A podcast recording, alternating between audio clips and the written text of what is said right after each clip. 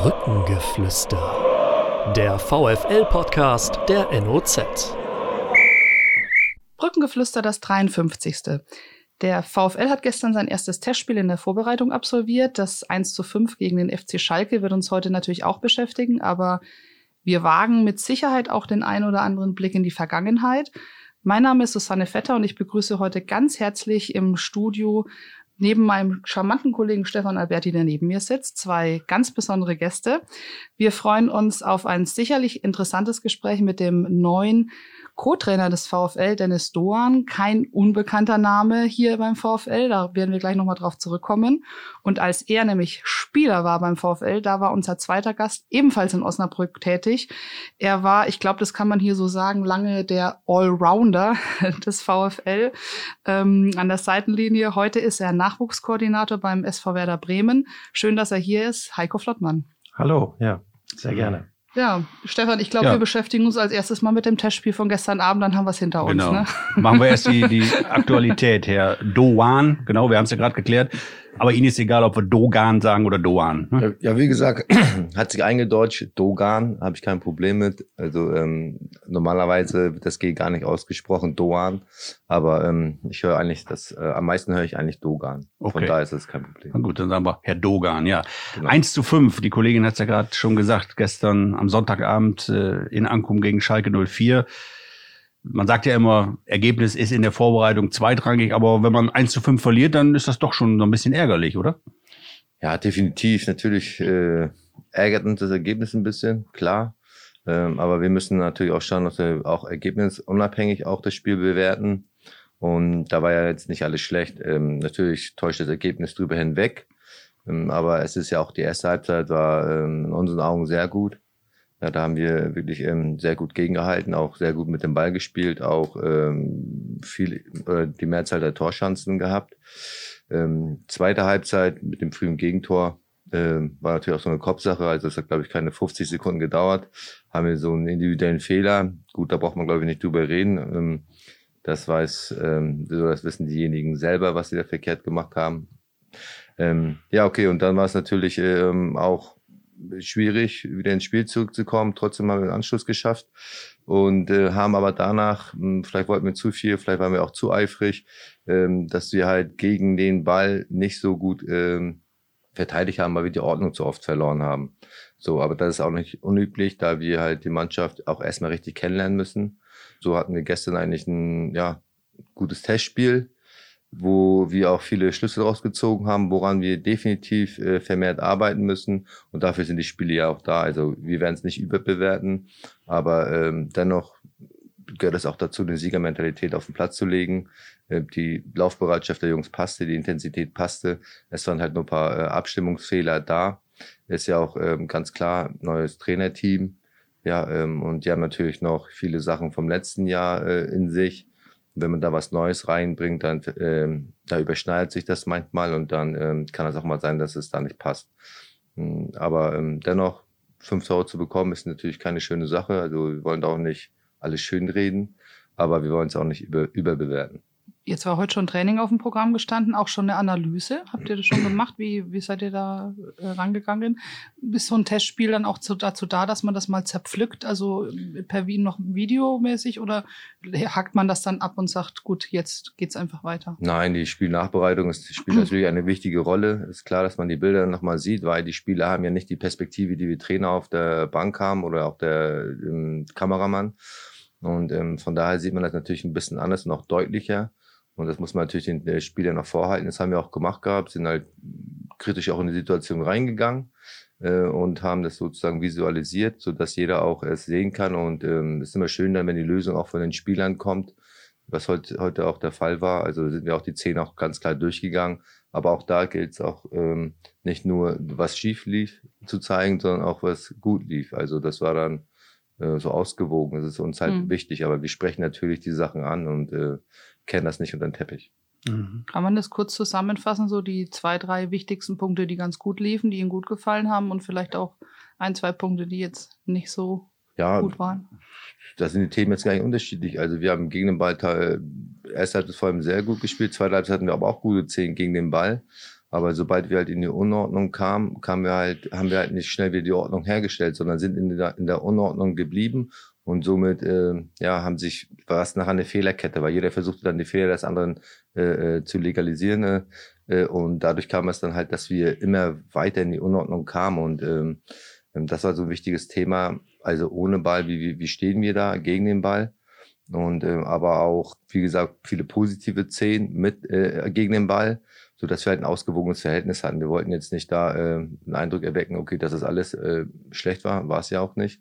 Und ähm, wie gesagt, das war das eine Thema. Und das andere Thema war halt mit Ball, unsere Torchancen, wie wir die kreiert haben, ähm, so dass wir dann halt ähm, ja 15, die wir besser machen müssen, aufgenommen haben, aber auch 15 ungefähr, wo wir es auch schon gut gemacht haben, ja, damit mhm. die Jungs auch wissen, wo wir hinwollen.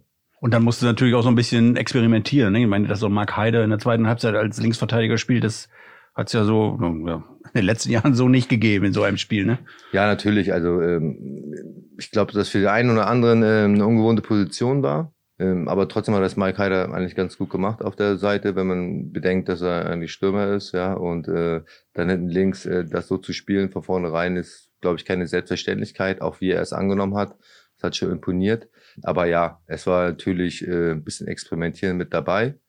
Hm, aber dennoch hm, heißt das nicht, dass man äh, ähm, ja, Freifahrtschein für äh, eine Unordnung hat. Ne? Also mhm. das muss man schon hinkriegen.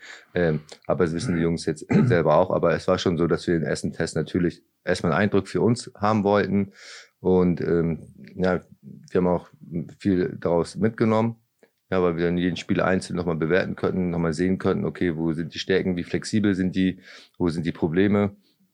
Und ähm, ja, das, dafür war der Test auch sehr gut. Wo wir jetzt über Mark Heide auf links gesprochen haben, Tim Möller hat das auch gespielt und ich fand, der hat das sehr gut gemacht. Das hat mich sehr überrascht. Sogar, muss ich sagen, nee. wie der Junge das angenommen hat, als Innenverteidiger da auf einmal links außen zu spielen, als wäre es nichts. Ja, definitiv. Also das zeigt auch, dass, dass das äh, Team ja auch äh, Spielintelligenz hat. Ne? Also wenn man mhm. Position schnell wechseln kann und dann auch die Aufgaben schnell aufnehmen kann, dann äh, kann man auch sehr schnell Sachen transferieren und das hat er auch super hinbekommen. Also das hat er echt gut gemacht auf der äh, linken Bahn. Das war souverän. Mhm. Ne? Und ähm, dann war noch ein neuer dabei, den Herr Flottmann, den kennen Sie ganz gut, der Luc Uhorst. Der ähm, fand ich hat auch einen guten Eindruck gemacht und ich habe mit Maurice Trapp hinterher gesprochen und er war auch voll des Lobes für die beiden Youngster. Das ist ja immer einer, der sich den beiden, der, der sich auch so diesen neuen und den jüngeren auch immer ganz gut annimmt. Und der hat gesagt, der Uhorst, das ist mal wieder einer, der da vorne die Bälle festmachen kann. Ja, ich bin äh, begeistert, dass äh, Luke Ehorst jetzt hier spielt. Äh, Kenne ihn seit ein paar Jahren, als ich mit Marco Grote in der U17 zusammengearbeitet habe. Da hat er in der U17 gespielt und ist einer von denen, die ähm, sehr viel an sich arbeiten und äh, sich aber auch immer wieder weiterentwickeln. Und äh, das macht für jeden Trainer Spaß, wenn man das sieht, wie er sich weiterentwickelt. Und freue mich jetzt auf die Einsätze hier äh, in Osnabrück. Und ähm, er hat ja, sich einfach sehr gut entwickelt in den letzten Jahren. Und ist ein super Typ. Also mhm. das äh, kommt noch oben drauf. Würden Sie den auch so in so eine Kategorie äh, Straßenfußballer noch packen? Also der, der kommt aus Osterfeine damals und hat ja im Grunde so mal den, den, den steinigen Weg ist er gegangen, bis, bis er dann irgendwo mal dann in Bremen Fuß gefasst hat, jetzt in Osnabrück den nächsten Schritt. Wie beurteilen Sie das? Ja, also zeigt ja, dass er immer in kleinen Schritten, so wie es auch unsere Art bei Werder Bremen ist, sich zu entwickeln in kleinen Schritten. Ähm, Straßenfußball, das wird jetzt äh, öfter immer ja, inflationär gebraucht, weil man sagt, man braucht das wieder oder so. Wenn Sie damit meinen, dass er instinktiv äh, einige Dinge macht, dann, äh, dann ist das sicherlich so. Er hat eine ganz gute Mischung zwischen dem, was der Trainer im Matchplan vorgibt. Dann hat dann aber auch immer noch wieder eigene Entscheidungen. Äh, da ist er in der Lage, äh, Entscheidungen zu treffen auf dem Platz. Und ähm, ja, und das macht ihn einfach insgesamt torgefährlich. Und äh, Torgefahr braucht jede Mannschaft. Herr Dogan, Sie haben gerade schon mit dem Kopf geschüttelt, als ich das Wort Straßenfußballer in den Mund genommen habe. Ja, Straßenfußballer ist für mich eher eine, so wie Mehmet Scholl oder so. Also das ist er jetzt nicht. Ähm, ja. ähm, aber ich glaube, er muss ähm, sich erstmal, er muss erstmal hier ankommen. Ja, ähm, die erste Woche war auf jeden Fall vielversprechend. Also mich hat er total überzeugt. Er hat Riesenpotenzial, das muss man ganz klar sagen. Ähm, hat die Größe, hat die Schnelligkeit, hat den Körper, dass er auch mal Bälle festmacht, setzt sich auch durch. Also ich glaube nicht, dass das ein, also für mich wäre es jetzt kein bequemer Gegenspieler, wenn ich jetzt noch aktiv wäre, muss ich sagen. Ähm, und ja, er braucht halt auch die Erfahrung und äh, erstmal, ja, in der zweiten Liga oder auch im Profigeschäft erstmal ein bisschen dabei zu sein und dann, wenn er es angenommen hat, ich glaube dann äh, und, das, und das auch adaptiert hat, dann kommt, glaube ich, auch wirklich äh, nochmal ein Riesenschritt. Aber Straßenfußballer, ja, das, ich glaube, er hat schon seinen eigenen Kopf, ne, definitiv. Das finde ich auch gut und ähm, ist auch sehr vielversprechend sagten gerade erste Woche, apropos erste Woche, sind ja jetzt seit letzten Montag äh, im Training. Sie sind neu, der Cheftrainer ist neu, es ist vieles neu. Wie, wie läuft das so rein in der Praxis mit dem, mit dem Kennenlernen? Sind schon Kennenlernabende gewesen oder geht es jetzt einfach nur immer darum, dass sich alle erstmal ein bisschen beschnuppern, wie verhält er sich und der, der andere, wie verhält der sich? Äh, wie, wie läuft sowas in der Praxis ab? Wie können wir uns das vorstellen? Ja, also im Fußball ist eigentlich so, dass das die menschliche Distanz nicht so groß ist, ehrlich gesagt. Also es geht eigentlich immer ziemlich schnell. Ähm, das ist halt immer irgendwo dieselbe Sprache, man kennt sich immer über mehrere Ecken, ja, also Verbindung hat man irgendwo doch immer. Äh, und von daher geht das ziemlich schnell. Also bei uns äh, ist ja Rolf Meyer, war ja noch zu meiner Zeit noch da. Äh, mit Tim Danneberg habe ich ja auch noch äh, zusammengespielt gehabt. Ähm, von in Braunschweig. Da, äh, in Braunschweig, genau. Ähm, von daher waren da schon Verbindungen da und dann geht es eigentlich ziemlich schnell, dass man den anderen auch äh, kennenlernt, ja, weil die selber sorgen auch dafür, dass ein bisschen Lockerheit da ist, ist auch wichtig. Ne, und äh, beschnuppern, kennenlernen, ja, das ging dann halt ziemlich schnell. Und dann ist es auch so, dass im Fußball auch viel über, ja, ähm, ja, wie soll ich sagen, viel, viel über Spaß auch kommt, ne, dass man kommunikativ ist. Und dann, ähm, glaube ich, ähm, ja, baut man auch Brücken untereinander auf. Und ich glaube, das haben wir in der ersten Woche auch relativ schnell hinbekommen. Sie haben auch Marco Grote vorher gekannt aus Lübeck, ne? Ja, mit äh, Marco habe ich auch äh, beim HSV, so mhm. die ersten Schritte im Profigeschäft war, habe ich da kennengelernt gehabt. Und dann ist, äh, bin ich jetzt im Vorfeld äh, Osnabrück gewechselt. Und äh, Marco ist dann ähm, ja noch da geblieben, bis er dann nach Lübeck ging als Co-Trainer mhm. von Stefan Böger. Dann bin ich da wieder als Spieler hingekommen und so, äh, da ist unsere Verbundenheit und wir hatten eigentlich währenddessen immer mal wieder Kontakt gehabt. Mhm.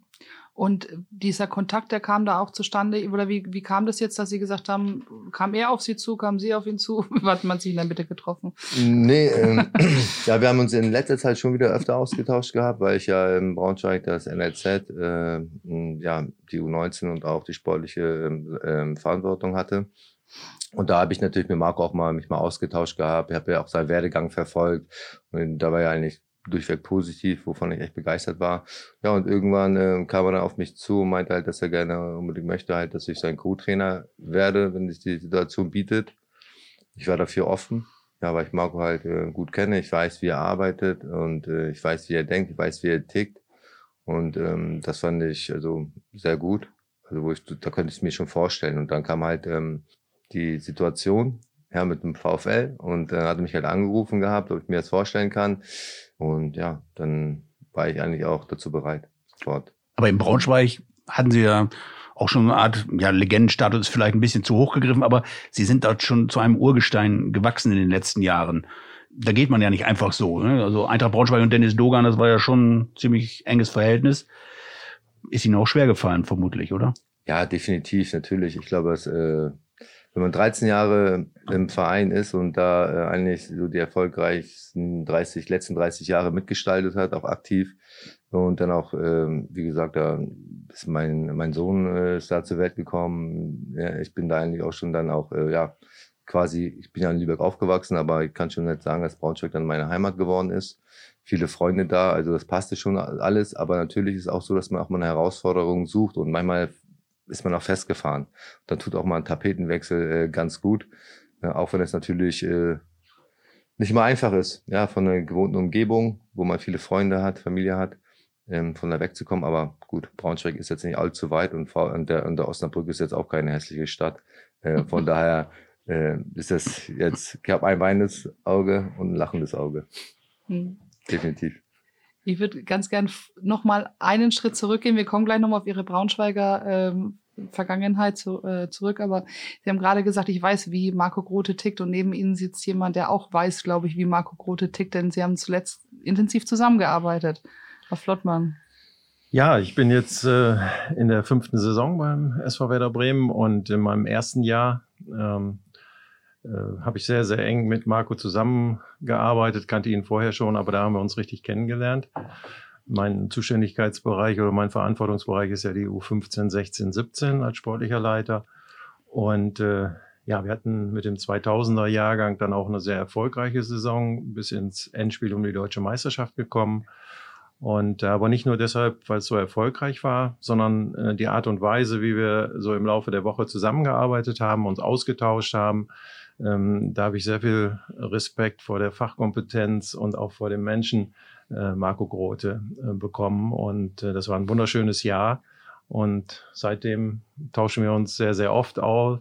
Und deshalb war es auch nicht so eine ganz große Überraschung für mich, äh, dass wir mit Dennis Dogan hier jetzt einen Co-Trainer beim VfL Osnabrück haben, ähm, den Marco schon kannte. Mhm. Ruft denn so Marco Grote dann an, wenn, wenn es in der Entscheidungsphase ist, dass er sich mit dem Thema VfL beschäftigt, Sie als alter VfL-Kenner, dass er dann mal anruft und sagt, Heiko, was meinst du? Ja, das ist schon so, dass, dass man sich austauscht. Das ist aber immer ein fortlaufender Prozess gewesen. Und als es klar war, dass äh, Marco in Bremen nicht mehr weitermacht, ähm, dann gab es ja die eine oder andere Option und, und dann sprechen wir schon miteinander. Und äh, aber auch während der Zeit, also habe ich ja immer noch den Stempel VfL Osnabrück noch so drauf, ähm, äh, wie ich immer wieder feststelle. Und ähm, dann konnte ich immer wieder mal berichten, entweder eine Anekdote über Rolf Meyer oder äh, was auch immer oder äh, aus meiner Zeit beim VfL Osnabrück. Da haben wir schon ab und zu mal drüber gesprochen, klar. Mhm. Aber den Stempel VfL haben Sie drauf, aber Sie sagen ja selber, haben ja vor Wochen uns gegenüber auch noch gesagt, mein Herz schlägt immer noch lila-weiß und äh, das wird auch immer so bleiben. Ne? Ja, äh, ich war knapp 30 Jahre hier und ähm, das ist schon äh, schon eine lange Zeit in verschiedenen das ist Nummer, äh, ja. ja.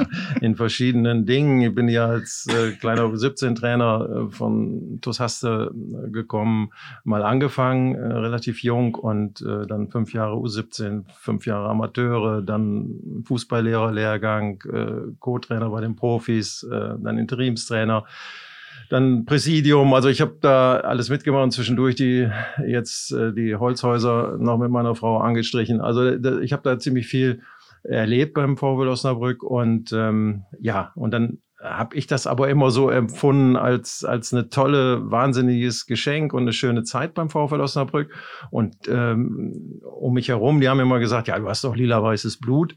Da habe ich gesagt, nee, nee, das ist alles sauber und ordentlich und wir kriegen das alles immer äh, ganz normal und objektiv hin. Und äh, seitdem ich weg bin vom VfL Osnabrück und ähm, habe dann ja anderthalb Jahre erst in, in Meppen ein Jahr äh, vollbracht und dann äh, drei Jahre als Scout bei, bei München und HSV und dann äh, jetzt bei Werder Bremen. Und in der Zeit, überall, wo ich hingekommen bin, egal äh, in welcher Funktion, haben die immer gesagt, ach, Heiko, Osnabrück, was macht der VfL? Und da habe ich dann auch so gemerkt, also äh, ja, es war eine wunder, wunderschöne Zeit und war auch ein ganz toller Abschied beim VfL, ähm, aber da so ein bisschen lila-weiß ist da doch wohl in der Blutbahn. Hm. Also man, man, äh, wenn der Spielbetrieb ist, dann hört man immer zuerst hin, wie hat der VfL auch gespielt, ne? Ist so, ne? Definitiv, ne? ja, ja, genau. Also ich gucke jeden Morgen auf die Internetseite oder äh, bei der Notz, was es gibt's äh, beim VfL, weil ich natürlich nicht mehr so intern dabei bin, äh, obwohl ich noch äh, sehr viel Kontakt habe zu den Leuten, aber äh, das kriegt man dann ja äh, nur so in zweiter Instanz mit. Aber das Interesse ist sehr, sehr groß, ja. Der Jugendarbeit genauso wie äh, bei den Profis. Wenn Sie sagen, Sie erinnern sich noch an viel, gehen wir jetzt mal in die Zeit zurück, 2003, 2004. Erinnern Sie sich noch gut an den Spieler Dennis Doan? Ehrlich gesagt, wir haben gerade uns schon mal kurz ausgetauscht. Nicht so wahnsinnig gut. Ich wusste, dass er da ist und ich mhm. wusste auch, dass wir ähm, äh, da ähm, ja eine Hoffnung hatten, äh, vom HSV gekommen und so weiter. Äh, aber äh, an den Spieler konkret äh, so an, an Dinge aus dem Training oder Spiel nicht mehr, äh, weil die Saison 2003, 2004, das war die erste Saison der Junioren-Bundesliga des DFB äh, und da hatten wir uns qualifiziert. Äh, übrigens im letzten Spiel dann gegen Werder Bremen durften wir nicht verlieren äh, und, und haben dann unentschieden gespielt und damit waren wir qualifiziert für die A-Junioren-Bundesliga und die fing in der Saison 2003, 2004 an. Und da war mein ganzer Fokus äh, in dem Bereich. Und äh, dann äh, war ich ja auch noch im Präsidium, so dass ich äh, natürlich nicht involviert, aber mitgekriegt habe, dass wir Herrn Bagelsdorf äh, verpflichtet haben und äh, dann, denn, dass Dennis bei uns gespielt hat. Aber mhm. persönlich ist das schon ein paar Donnerstage her, so dass ich da nicht mehr so viele Erinnerungen habe, muss ja. ich gestehen. Ich habe gestern einen ehemaligen Mannschaftskollegen von Ihnen noch gefragt, Christian Klasen. Ah. Und ich soll ganz herzlich grüßen, den alten Linksfuß. Ihm fällt noch ein, dass Sie immer ein guter Mannschaftsspieler und ein guter, ehrlicher Typ waren. Hör ich gerne. Den Cappuccino gebe ich Ihnen noch aus. ähm, ja, ich soll ähm, Sie auch gleich noch was von ihm fragen, da kommen wir später zu. okay, bin mal gespannt. Vielleicht wird es dann nur noch ein Espresso. Oha. Ähm, nein, aber ähm, also, da wir gerade über 2003, 2004 geredet haben, ich muss auch echt lange drüber nachdenken. Ist ja echt schon lange her, da war ich echt mhm. ein äh, junger Spund. Ähm, und ich kann mich ehrlich gesagt auch an keine Trainingseinheit so wirklich erinnern. Ähm, Spiele natürlich hat man die noch im Kopf, aber jetzt auch wirklich nur so paar Fätzchen. Und ähm, das war ja auch so, dass ich, äh, als ich dann ähm, herkam, das war ja quasi so eine äh, Aktion, ich hätte Ablöse gekostet gehabt. Hassau hat sich dann äh, ein bisschen quergestellt gehabt, hat Parkensdorf wieder angerufen. Das war dann immer so ein Hin und Her. Irgendwann hat es halt ähm, dann geklappt gehabt. Ähm, aber ähm, so, dass wir beide mal in Berührung kamen, glaube ich, war nicht der Fall. Mhm.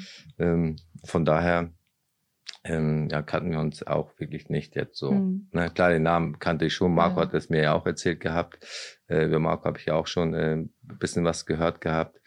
Äh, ja, es war damals auch nicht so eine glückliche Saison für sie hier. Ne? Also viele Verletzungen gleich im ersten Spiel in, in Aalen. Ja. Mhm. Bänder Anriss, haben wir gestern nochmal nachgeguckt. Mhm. Wieder ausgefallen. Dann sind sie irgendwie auf 14, 15 Einsätze in der gesamten Saison gekommen. Das lief nicht so schön. Ne? Nee, das kann man auch ruhig so sagen. Also ähm, ich kam dann hierher, habe das erste Spiel dann gegen LR Aalen war das, glaube ich. Und das war, glaube ich, auch schon in der ersten Halbzeit habe ich mir ähm, dich so überstreckt mit dem Knie und äh, da habe ich noch gegen Ansgar Brinkmann gespielt ähm, ja, da habe ich mir gleich das Kreuzband auch angerissen gehabt, so dass ich dann echt lange ausgefallen bin und ähm, ja, sportlich lief es dann auch nicht so, dass natürlich äh, rundherum ja es keine positive Saison war. Natürlich habe ich viel Erfahrung mitgenommen und ähm, aber natürlich hätte ich nochmal die Chance äh, bekommen, dann äh, würde ich natürlich auch ein bisschen anders anpacken oder wäre auch dann ähm, ja oder würde mir wünschen, dass es auch anders läuft. Aber manche Sachen laufen halt so wie sie da gelaufen sind. Das war dann halt auch ein bisschen unglücklich.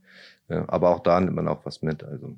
Ja, unglückliche, es herrschte ja vor der Saison eine riesen Euphorie damals, Herr Flottmann, Sie werden sich auch dran erinnern. Frank Pagelsdorf, der große Bundesliga-Trainer, wurde verpflichtet und so wie Sie das Umfeld hier ja auch kennen oder kennenlernen werden, Herr Dogan, äh, herrscht dann sofort Euphorie und dann befasst man sich auch, wenn so ein Pagelsdorf kommt, äh, mit dem Bundesliga-Aufstieg.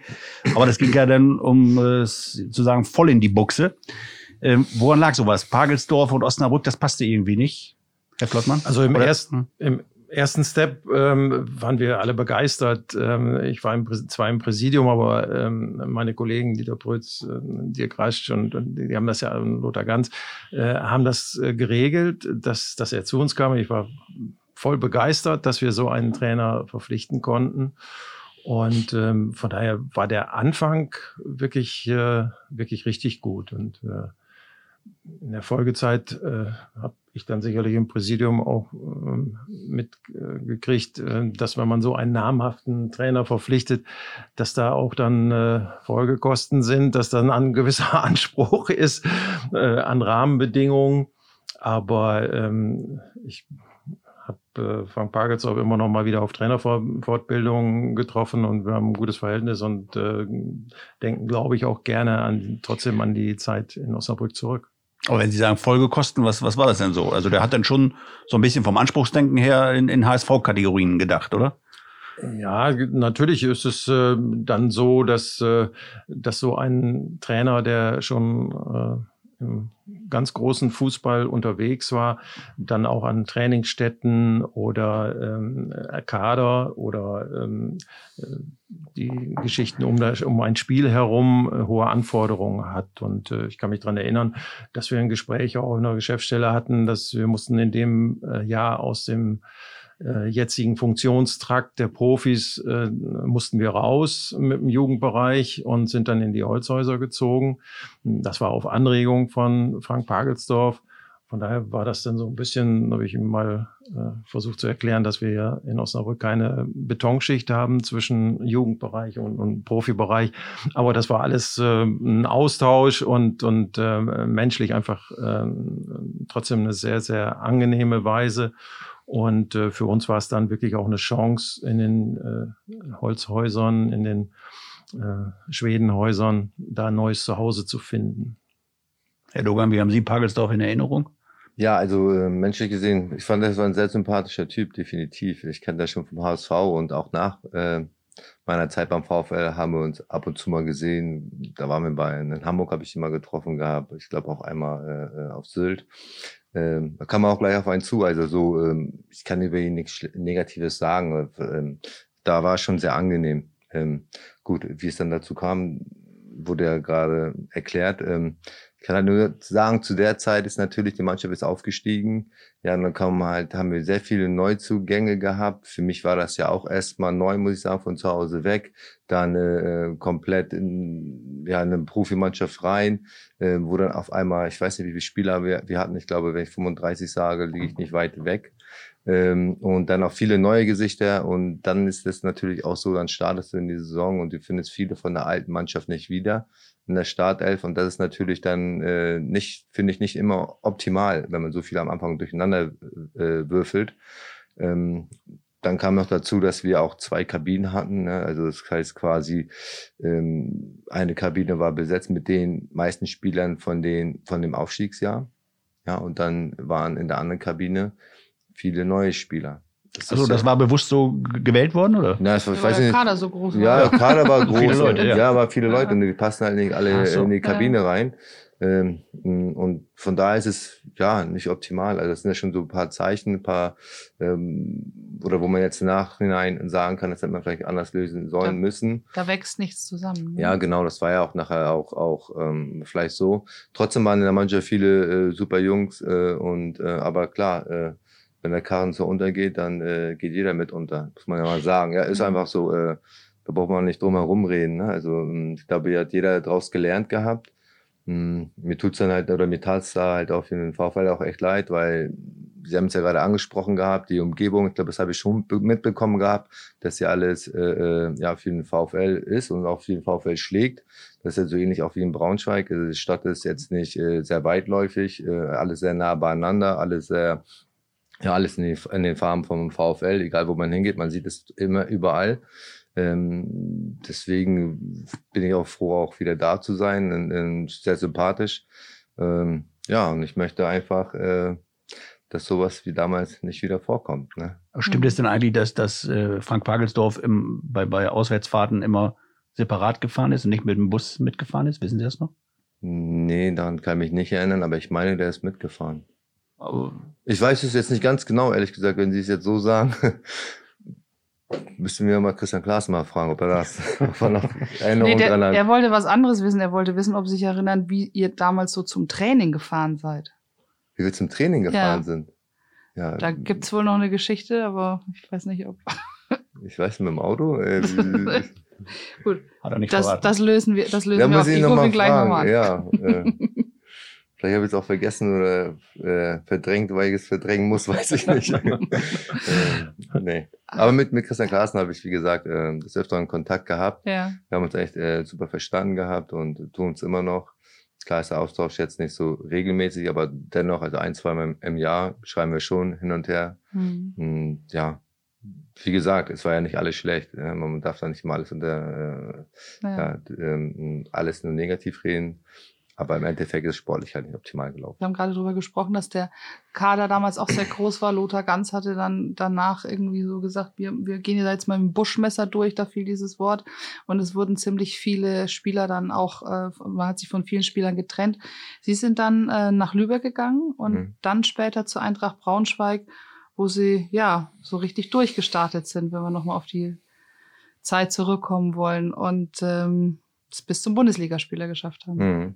Ja, ich bin nach Lübeck äh, zurückgegangen, weil ich natürlich unbedingt wieder in die zweite Liga wollte. Ich bin in Lübeck äh, geboren, aufgewachsen. Und ähm, Lübeck war ja eigentlich im Norden auch immer äh, eine Traditionsmannschaft oder eine Mannschaft, die davor ja jahrelang auch in der zweiten Liga gespielt hatte.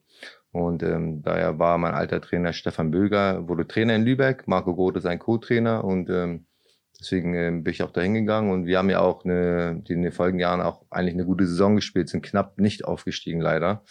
Und ähm, dann bin ich, nach dem dritten Jahr bin ich dann zu Eintracht Braunschweig gegangen, mit der Hoffnung, dass ich mit der Mannschaft aufsteige und ähm, die erste Saison lief jetzt äh, suboptimal, aber trotzdem haben wir die äh, Relegation zu der neuen dritten Liga, Liga geschafft.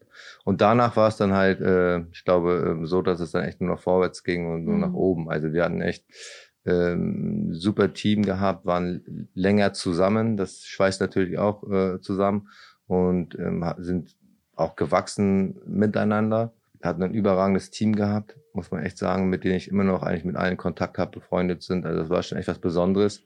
Und da sieht man auch, was möglich ist. Ja? Also ähm, was für ein Potenzial jeder in sich hat, weil da war ein Spieler, hätte das nicht gedacht, dass sie jemals äh, in der ersten Liga spielen kann. Aber trotzdem mh, hm, haben die es geschafft gehabt. Also das ist mal für mich eine sehr wichtige Erfahrung, halt, was möglich ist. Sie haben ja Ihr Bundesliga-Debüt auch nicht gerade als Jungspund gegeben, wenn ich richtig nachrechne. Manchmal habe ich da Schwierigkeiten ja, bei Mathe. Ich hoffe, mir wird mein mündliches Abi nicht noch im Nachhinein an, aberkannt irgendwann mal. Aber wenn ich mich richtig, äh, wenn ich richtig gerechnet habe, 34 Jahre waren Sie, als Sie ja. Bundesliga-Debüt gegeben haben. Genau. Das ist ja, Herr Flottmann, würde ich jetzt mal sagen, heutzutage durchaus beachtlich. Ja, Hut ab. Äh, Hut ab davor. Ja, das ist aber, ähm, man sagt das so, ähm, wenn jetzt äh, wir jetzt in Leverkusen mit 17 da ein Bundesligaspiel macht, das muss alles so straight gehen. Und äh, das ist aber nicht so im, im Nachwuchsbereich und, äh, und in der Entwicklung eines Talents. Das ist halt sehr verworren. Ähm, äh, Marius Bülter, der jetzt bei Union Berlin spielt, der hat ja auch so einen komischen Werdegang äh, hinter sich, ähm, der im Jugendbereich schon viel in den Leistungszentren angeklopft hat, aber nicht so richtig den Durchbruch geschafft hat und dann Maschinenbaustudium abgeschlossen hat und dann äh, über den Herrenbereich äh, Regionalliga, zweite Liga und jetzt äh, sogar in der ersten Liga spielt. Also das, das geht nicht straight. Und äh, aber mit 34 äh, das nochmal machen zu dürfen und mhm. ähm, äh, die Klasse zu haben, das ist schon à la Bonheur. Ja, also ich kann dazu nur sagen halt, dass ich natürlich immer äh, zielstrebig war. Ja, also und, äh, mir war das Alter immer egal. Ich wollte es mir auch nicht einreden und ich muss auch sagen, ehrlich gesagt, äh, im hohen Alter war auch mit meiner beste Phase. Mhm. Ja, ich habe, glaube ich, das letzte Spiel gemacht, da war ich 36. Ja, gegen Paderborn habe ich auch. Mh, hm, von daher passt es auch alles ist, äh, biologisch, vom wie vom wie psychologisch. Also ich wollte auch unbedingt und habe dann, glaube ich, auch 25 Spiele gemacht in dem Jahr. Also ähm, war jetzt ja nicht so, dass ich nur äh, nur dabei war, sondern war ja auch aktiv. Mhm. Einer und ähm, ja, ja. Hm. Aber mit, vier, mit 34 sind heute einige Fußballweltmeister schon fünf Jahre in Rente. Also Das, ja, ja, stimmt. Aktuell aber, aber es prädestiniert ihn ja natürlich auch für den Trainerberuf. Ne? Ja. Ne? Wenn man sich das so erarbeitet und am Ende so äh, zwischendurch auch erfolgreich ist, aber dann nochmal das so krönen kann, dann äh, kann man auch äh, sagen, ja, ich habe das erlebt. Mhm. Ähm, früher, als ich mal angefangen habe als Trainer, da war Volker Finke in Freiburg, da kam Christoph Daum, da habe ich alles noch so gedacht, okay, ich habe auch nicht Bundesliga gespielt, aber als Trainer scheint das so zu gehen und habe so so eine Zeit lang ähm, auch gedacht. Inzwischen äh, weiß ich, dass so ein Kompromiss sicherlich gut ist, dass man selber kurze Hosen auf hohem Niveau angehabt hat und das alles miterlebt hat und sich dann anschließend oder parallel weiterbildet und die Trainergeschichten ähm, und, Vermittlungskompetenzen und, und, Führungskompetenzen sich aneignet. Das ist sicherlich eine ideale Geschichte dann. Ne? Hm. War das denn äh, dieser Weg, auch sag mal, in, ins Trainergeschäft zu gehen? Wann ist der ähm bei Ihnen gewachsen, Herr Dogan, dass, dass Sie das, da, hätte ich auch Interesse dran. Ja, also ähm, klar, ich habe natürlich bis ins ähm, höhere Alter auch noch aktiv, bis in, in, in der Profimannschaft Spielertrainer auch, ne? Ja, und ähm, in der zweiten, ne? Ja, und ich war eigentlich immer jemand, der ja nicht nur einfach gespielt hat, sondern die Hintergründe auch wissen wollte, bisschen auch äh, mit Trainer mal guten Austausch hatte, äh, und auch manchmal auch in den Entscheidungen auch äh, äh, mitgewirkt habe, ist ja normal, wenn man älterer Spieler ist, dass mhm. der Trainer auf einen zukommt. So hat man natürlich, wurde man damit öfter konfrontiert. Und äh, man musste sich eigentlich auch damit befassen mit der Taktik und auch mit der Mannschaft. So kam es dann halt auch dazu oder war von vornherein schon, dass ich halt gerne den Weg gehen möchte, weil ich glaube ich auch eine gewisse soziale Kompetenz habe. Also das heißt, ich glaube, ich kann schon, äh, war ja äh, Kapitän, Co-Kapitän in meinem Mannschaftsrat, hatte immer äh, guten Draht zu den Mitspielern und habe auch immer jeden berücksichtigt. Ähm, so, ähm, dass ich da glaube ich schon sagen kann, dass ich eine gute soziale Kompetenz habe. Also zumindest verspüre ich das so. Die Resonanz ist so und das ist glaube ich auch sehr wichtig halt im, im, im Trainergeschäft. Ja, also nicht nur fachlich.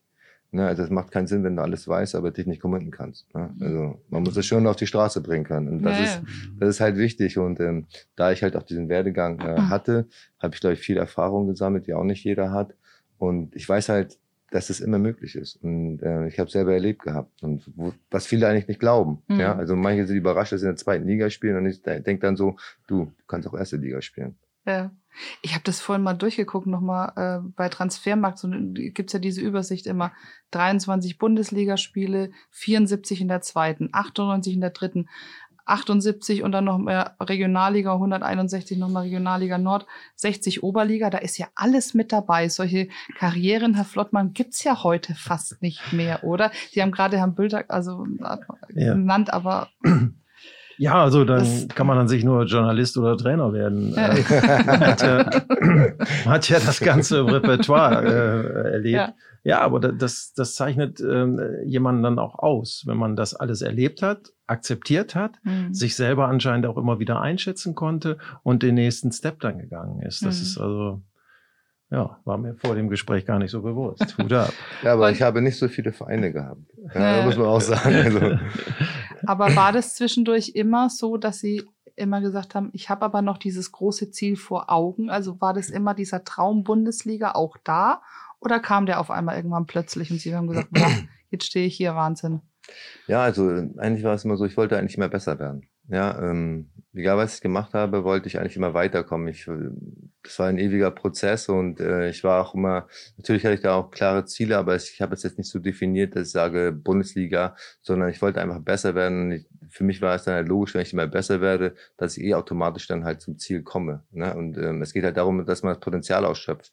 Und da ist der Kopf halt sehr wichtig, wie ich denke. Halt, ne? Wenn ich natürlich denke, okay, ey, zweite Liga, boah, mehr schaffe ich nicht, das ist schon okay, dann weiß ich nicht, ob ich den nächsten Step gehen würde. Ja, also das ist Mhm. schon eine wichtige Sache, wie ich da psychologisch auch rangehe. Und ähm, ich war, ich war keiner oder keiner könnte mir jetzt sagen, okay, du kannst das und das kannst du nicht. Dann hat mich jetzt eher mehr angespornt, es zu machen. Ja, ich wollte es unbedingt halt dann machen. Also ich wollte halt darüber hinaus. Und ich glaube, das war dann halt so eine Art und Weise, die wir auch als Mannschaft an den Tag gelegt haben, so dass wir dann halt immer als Mannschaft wirklich immer mehr wollten. Ja, und wir hatten, glaube ich, ähm, das auch so hinbekommen gehabt, dass auch wirklich der Großteil oder fast alle so getickt haben. Und wenn das dann so ist, wenn alle das Gleiche denken, ja, dann äh, ist das halt das Optimum. Ne? Aber da erinnern Sie ja stark an Daniel Thune, ein Vorgänger, der auch gesagt hat, ich lasse mir von niemandem sagen, dass ich etwas nicht kann. Das war immer so ein Satz, den er immer wieder be äh, benutzte. ja, also, bestätigen Sie auch. Ne? Ja, definitiv. Äh, Daniel Thune schätzt sich auch so ein, ähm, dass er da auch äh, vom Mindset her äh, sehr, ja, ich sag mal, äh, ja, auch immer weiterkommen will. Ja, und äh, es macht ja keinen Sinn, wenn ich mir Gedanken darüber mache, was ich nicht kann. Also, Mhm. äh, dann weiß ich immer nur halt, was ich nicht kann, aber es ist ja wichtig, wi- wirklich, äh, oder es ist ja wichtiger, äh, dass man halt die Schritte vorwärts geht. Ja, und wenn man etwas nachher nicht erreicht oder nicht schafft, okay, dann ist es halt so. Ob es die Zeit mit sich bringt oder weil man halt es aufgrund des, äh, äh, das Talent nicht schafft. Aber ich glaube, man sollte halt sich keine Grenzen setzen lassen von irgendjemand anderen, ne, sondern sie selber erfahren. Hm. Da fällt mir aus dem aktuellen Kader ja auch Mark Heider ein, der, äh, als er hier in der dritten Liga gespielt hat, ähm, äh, wir haben den mal aus Recke, ist der mal zu uns gekommen in die U19 und als er jetzt hier in der dritten Liga gespielt hat, war ja auch der unbedingte Wille da, ich möchte noch in meiner Karriere zweite Liga spielen. Und ähm, wenn man so hoch motiviert äh, dann daran geht, da lassen sich dann schon Berge versetzen und äh, freue mich unheimlich auch für Marc, dass er das jetzt auch erleben konnte und als Kapitän in so einer Rolle hier. Ja, da gibt's auch viele Beispiele jetzt. Ähm, ich meine, jeder kennt das. Ich hatte auch bei mir in der Jugend oder auch äh, viel talentiertere Fußballer gehabt, wie, wie, Ja. wie meine einer. Mhm.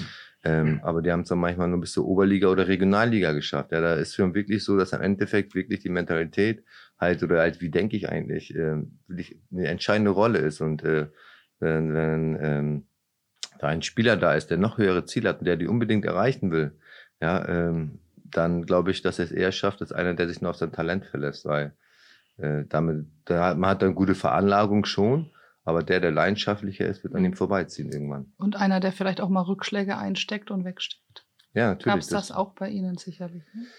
Ja, ich hatte jetzt zum Glück keine äh, schwerwiegenden Verletzungen oder so. Ähm, das nicht, aber trotzdem war ich mit dem Schambein mal ein halbes Jahr ausgefallen, aber dann habe ich erst recht mehr gemacht, ja. Und ähm, bin dann halt zurückgekommen und war besser als davor. Also man muss halt, man kann diese, ähm, es gibt immer zwei Seiten der Medaille. Ja, man kann sagen, okay, ich bin verletzt, alles blöd. Oder man kann halt sagen, okay, ich nutze die Zeit, wie kann ich die optimal nutzen, dass ich noch besser äh, vorankomme. Und ähm, ja, da war ich bin auch ein sehr optimistischer Mensch. Ja, also wie gesagt, wenn ich Probleme habe, äh, gucke ich, äh, tue ich alles dafür, dass ich eine Lösung finde. Und ähm, ja, das habe ich im Fußball auch. Ich glaube, ich wollte unbedingt besser werden und ich glaube, mhm. ich habe es relativ gut gemacht. Äh, klar hätte man das vielleicht an der einen oder anderen Stelle vielleicht ein bisschen besser machen können.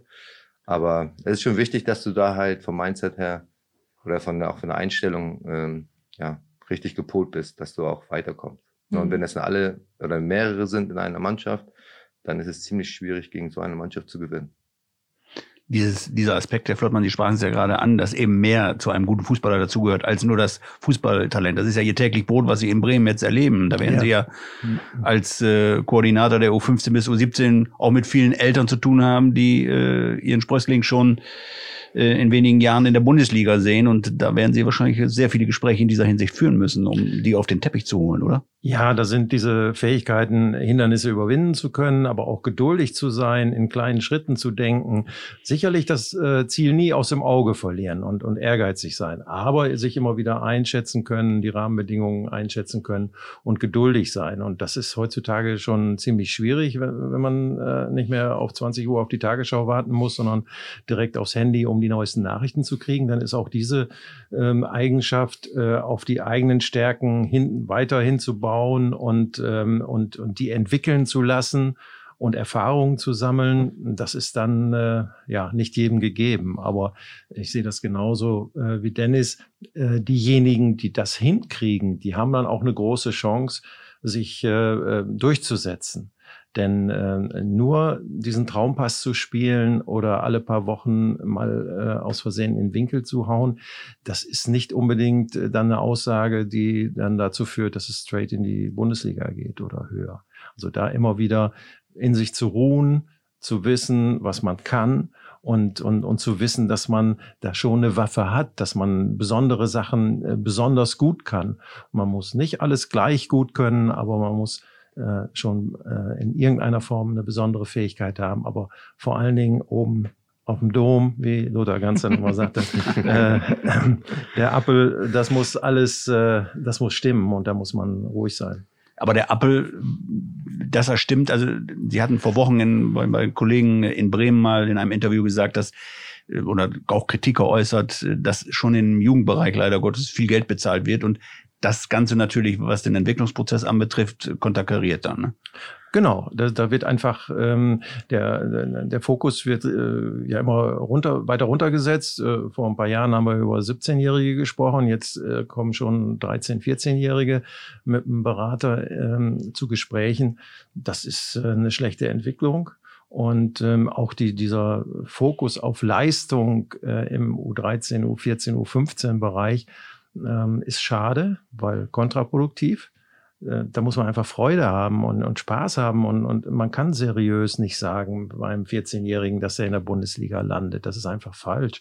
Und ähm, äh, wenn dann die Pubertät einsetzt, wenn, wenn, wenn ähm, die biologischen Voraussetzungen andere werden, ähm, dann kann man sich Gedanken darüber machen. Ne? Aber gerade in, in dem Bereich U15, 16, 17, wenn, wenn dann Größenwachstum einsetzt und, und die Koordination weniger wird, das heißt nicht, dass das ein schlechter Fußballer war wird, sondern dass die Harmonie kommt ja wieder zurück. Und da muss man in kleinen Schritten äh, detailliert, individuell bereit sein zu arbeiten und, und dann schafft man Möglichkeiten, Zukunft möglich zu machen.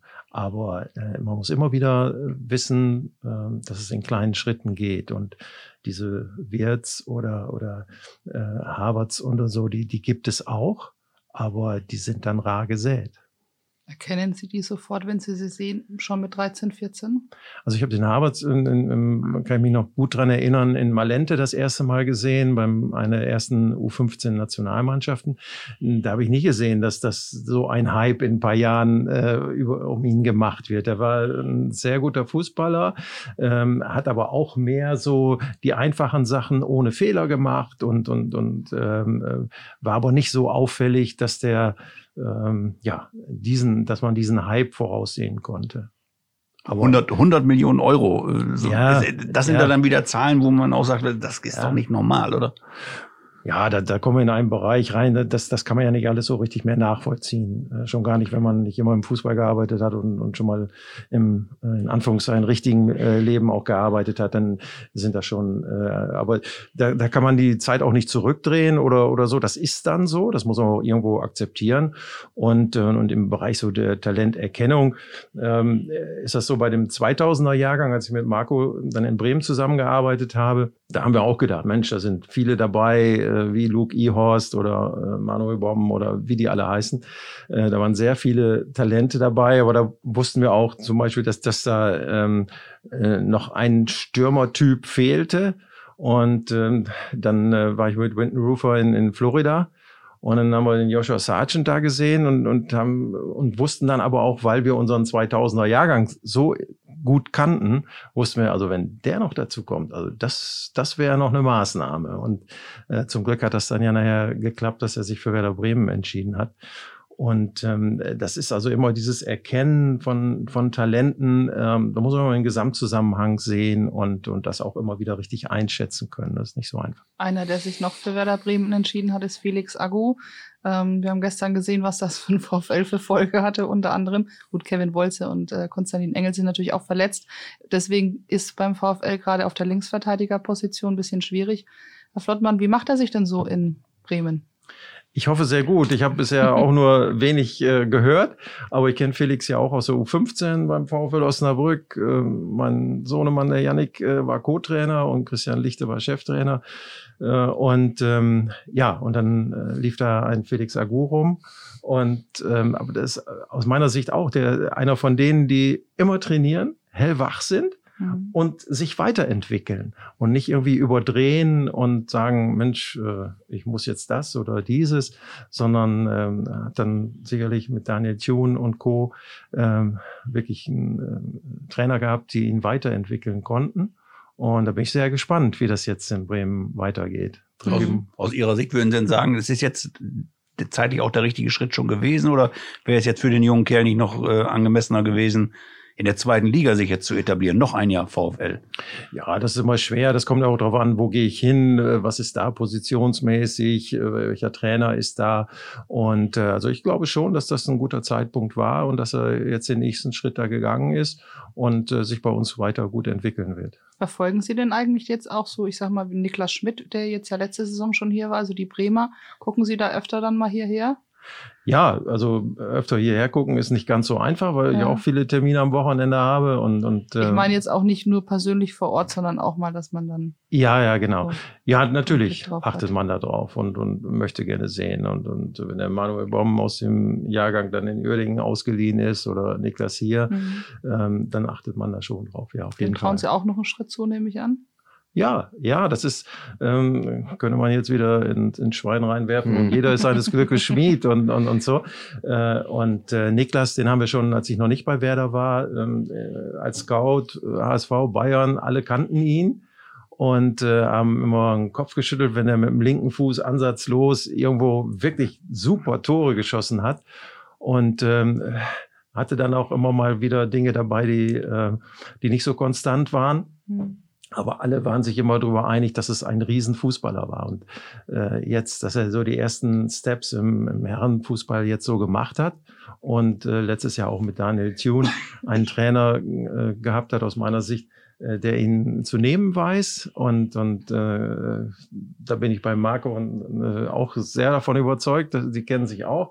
Und äh, dann bin ich auch da positiv gestimmt, dass das passt, ja. Herr Dogan, ist das ein Spezialfall? Niklas Schmidt hat sich jetzt vor der Saison ja auch bewusst für die 10 entschieden. Trikot mit der 31 hat er jetzt beiseite gelegt, er braucht die 10. Das passt ja zu ihm so, zu seiner Mentalität, ne?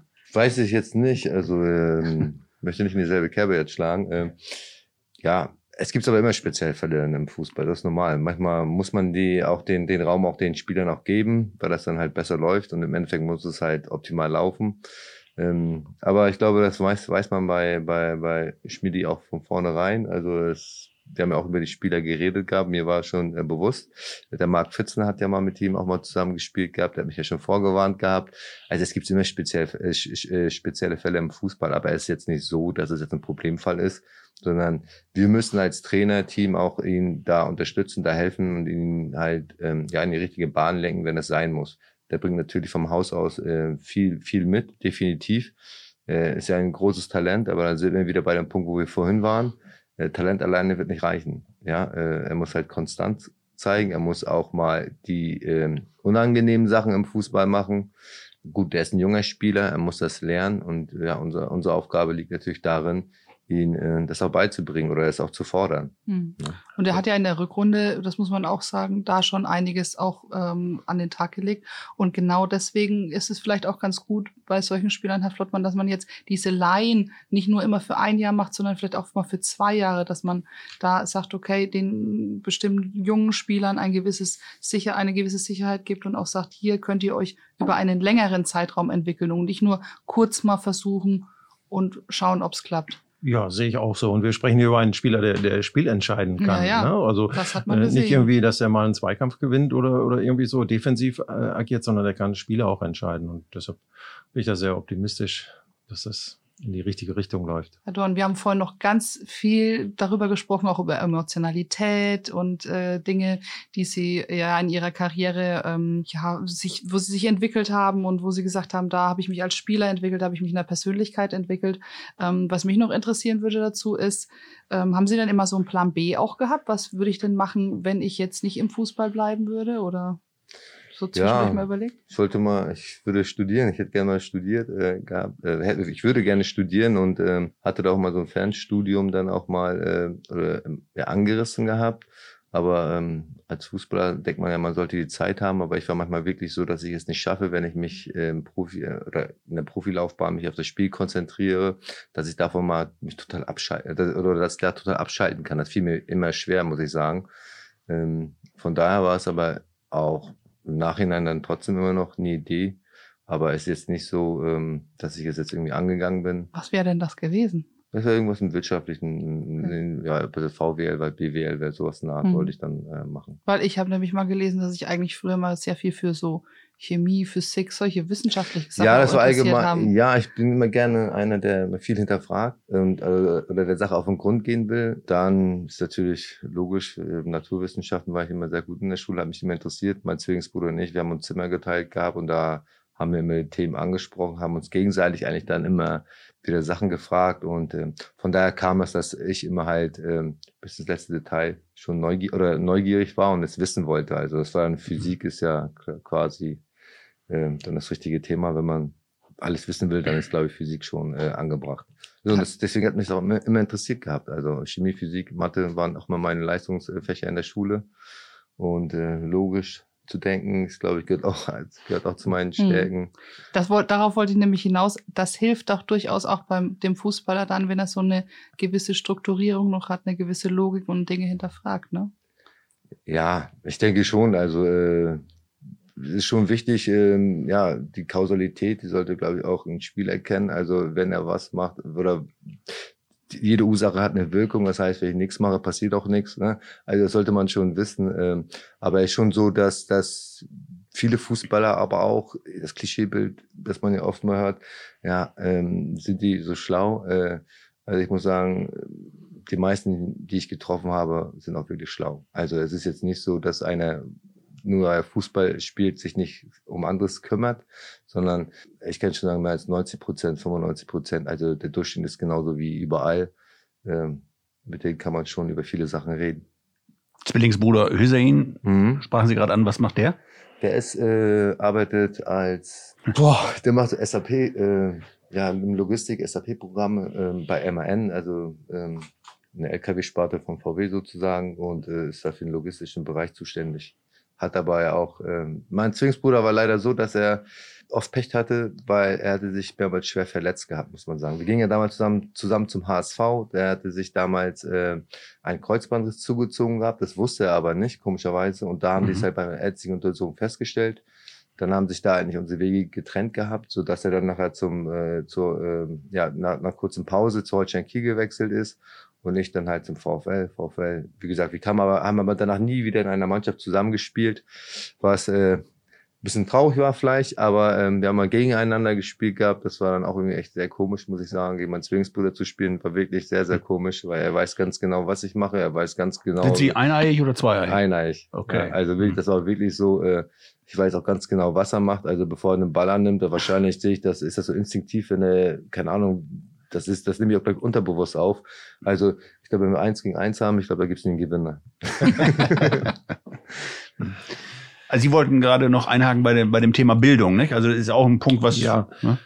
Ja, äh, gibt ja, Hitzfeld hat, glaube ich, äh, Mathelehrer, also Mathestudium gehabt und Branko Sevic früher äh, auch irgendwas mit Mathe zu tun gehabt. Also das äh, hat Dennis aber ja schon gesagt.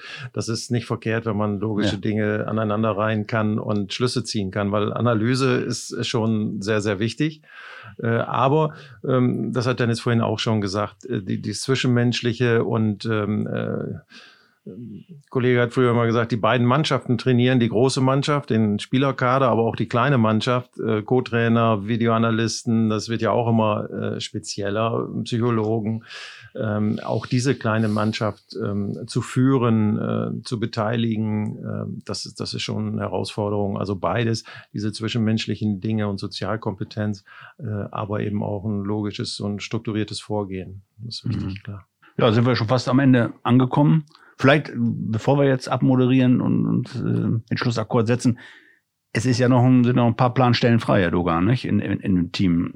Die Fans fragen sich, wann kommt endlich der, der, der große Stürmer vorne? Gut, Luke, äh, Luke Ehorst ist natürlich ein Stürmer, aber da soll ja noch einer kommen. Und, und groß ist er auch. Und groß ist er auch. Äh, was was äh, tut sich da? Können Sie da ein bisschen was Neues uns erzählen? Nee, ich, ich könnte, ich will aber nicht da vorweggreifen. Äh, Klar beschäftigen wir uns äh, mit dem Kader, ähm, aber ich glaube, das ist ja bekannt und man sondiert den Markt. Es ist aber auch nicht immer einfach, einen ähm, Stürmer zu finden, weil ich glaube, jede Mannschaft sucht einen guten Stürmer. Ja, äh, das ist, glaube ich, schon wirklich eine Position, die äh, tut mir auch der Herr Schmiedels auch echt leid, weil das ist nicht so einfach. Ähm, der ist, glaube ich, der sondiert, glaube ich, Tag und Nacht den Markt und hört sich auch um. Äh, aber wenn ein Name auf den Tisch fällt, dann sind da, glaube ich, schon fünf, sechs andere dran. Ja, also da muss man dann äh, wirklich äh, ein bisschen Geduld mitbringen. Klar ist es so, dass wir äh, noch Planstellen haben, definitiv. Aber ist auch nicht so, dass wir die erste Lösung immer nehmen, sondern ich glaube, so wie ich das auch mitbekommen habe, so wie ich Marco kenne, wir tauschen uns ja da auch aus. Es muss äh, fußballerisch passen, es muss menschlich passen, es muss auch in das ganze Konzept passen.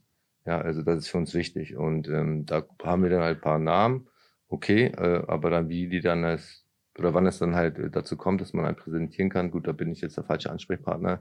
Ich bin zwar, äh, oder ich, ich habe hab den Fuß auch, aber ist nicht meine Aufgabe, die hier raus zu plaudern. Aber es kann durchaus sein, dass in dieser Woche, meine nächste Woche ab, ab 17. August ist ja Trainingslager in Herzlager, dann ist es ja auch, äh, wäre es ja auch sinnvoll, dann den einen oder anderen neuen auch im Trainingslager dabei zu haben. Kann sich schon noch was tun diese Woche, ne? Ja, wenn Sie sagen, äh, sinnvoll ist.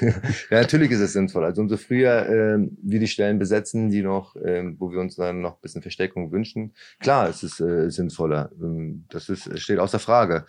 Ähm, aber wie gesagt, ich glaube, es ist nicht immer so einfach, da den ja, Idealspieler zu finden. Natürlich hat man ein paar auf dem Zettel, aber wir sind nicht die einzigen. Ganz klar, wenn ein, wenn ein, wenn ein Name irgendwo fällt, der äh, besonders halt äh, gut wäre für uns, ja, wenn es ein guter Stürmer ist, ich glaube, dann sind da gleich zehn andere Vereine auch mit dran. Also das ja. ist dann wirklich echt ganz schwer und da muss man dann auch eine Überzeugungsarbeit leisten und ähm, derjenige muss es wollen.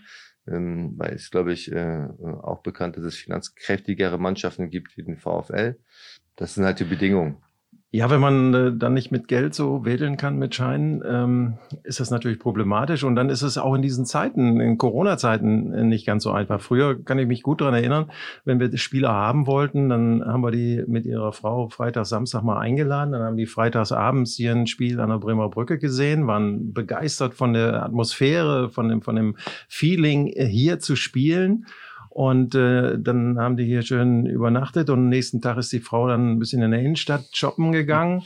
Und äh, dann war das mit den Scheinen untergeordnet. Dann konnte man den einen oder anderen Spieler wirklich überzeugen. Und das fehlt jetzt auch so, diese Atmosphäre, dieses, dieses geile Gefühl, an der Bremer Brücke äh, zu spielen abends unter Flutlicht. Das ist schade. Man muss ja auch sagen, dass das Transferfenster ja am 5. Oktober dieses Jahr ja, erst schließt. Zeit, ne? Genau, das ist Zeit und ähm, da kann ich mir auch vorstellen, dass der ein oder andere Spieler dann auch sich die Zeit nimmt. Ne, wenn er die Auswahl hat, und vielleicht tut sich da irgendwo anders noch was, vielleicht wartet er auch noch vielleicht auf eine Antwort irgendwo. Ähm, deswegen, es wird alles so ein bisschen nach hinten verschoben. Ist natürlich ähm, nicht so schön für eine Mannschaft, weil wenn man viel da einstudiert und auch, man möchte halt die Jungs dann natürlich so schnell wie möglich dabei haben, dass sie auch sich untereinander kennenlernen, dass die Chemie dann halt auch passt und dass sie auch äh, die, die sportliche Richtung auch gleich mitbekommen, mitbekommen und nicht erst wieder dann später reinkommen, dass man denen das erst nochmal erklären muss. Okay, gut. Wir werden es verfolgen. Wir sind gespannt. Wir sind ja jeden Tag da, das wissen Sie ja. Ja. Und unsere Nummern haben Sie, rufen Sie uns an. Wir berichten gerne. Gut, Susanne, haben wir im Grunde alles soweit abgearbeitet? Ja. Wir haben beide Kandidaten bestimmt nochmal in uns, irgendeinem anderen neuen Brückengeflüster in den nächsten Monaten wieder da. Wir würden uns freuen. Vielen Dank für Ihre Zeit, Herr Dogan, Danke Herr Flottmann. Ihnen. Sehr gerne. Dass Sie uns so ein bisschen Einblicke in, hinter die Kulissen geben konnten. Hat uns sehr viel Freude bereitet. Ja, liebe Zuhörer, das war's dann auch wieder. Das 53. sagtest du eingangs, Susanne. Ja, du weißt ja, ich und meine Rechenkünste. Ja, das 53. Brückengeflüster zu Ende heute mit Dennis ich Dogan und Heiko Flottmann ist natürlich, wenn Sie diese Folge äh, nochmal hören wollen, wenn Sie bis hierhin jetzt schon gekommen sind, aber nochmal sagen, die und die Stelle hätte ich gerne auf den einschlägigen Streaming-Diensten können Sie das Brückengeflüster abrufen. Ich wünsche Ihnen noch einen schönen Sommertag, viele heiße Tage in den nächsten, äh, ja, in den nächsten, in dieser Woche wird, wird es heiß bleiben, ist gemeldet. Trinken Sie viel und bleiben Sie gesund. Tschüss. Danke, ebenso. Tschüss. Danke, danke auch. Tschüss.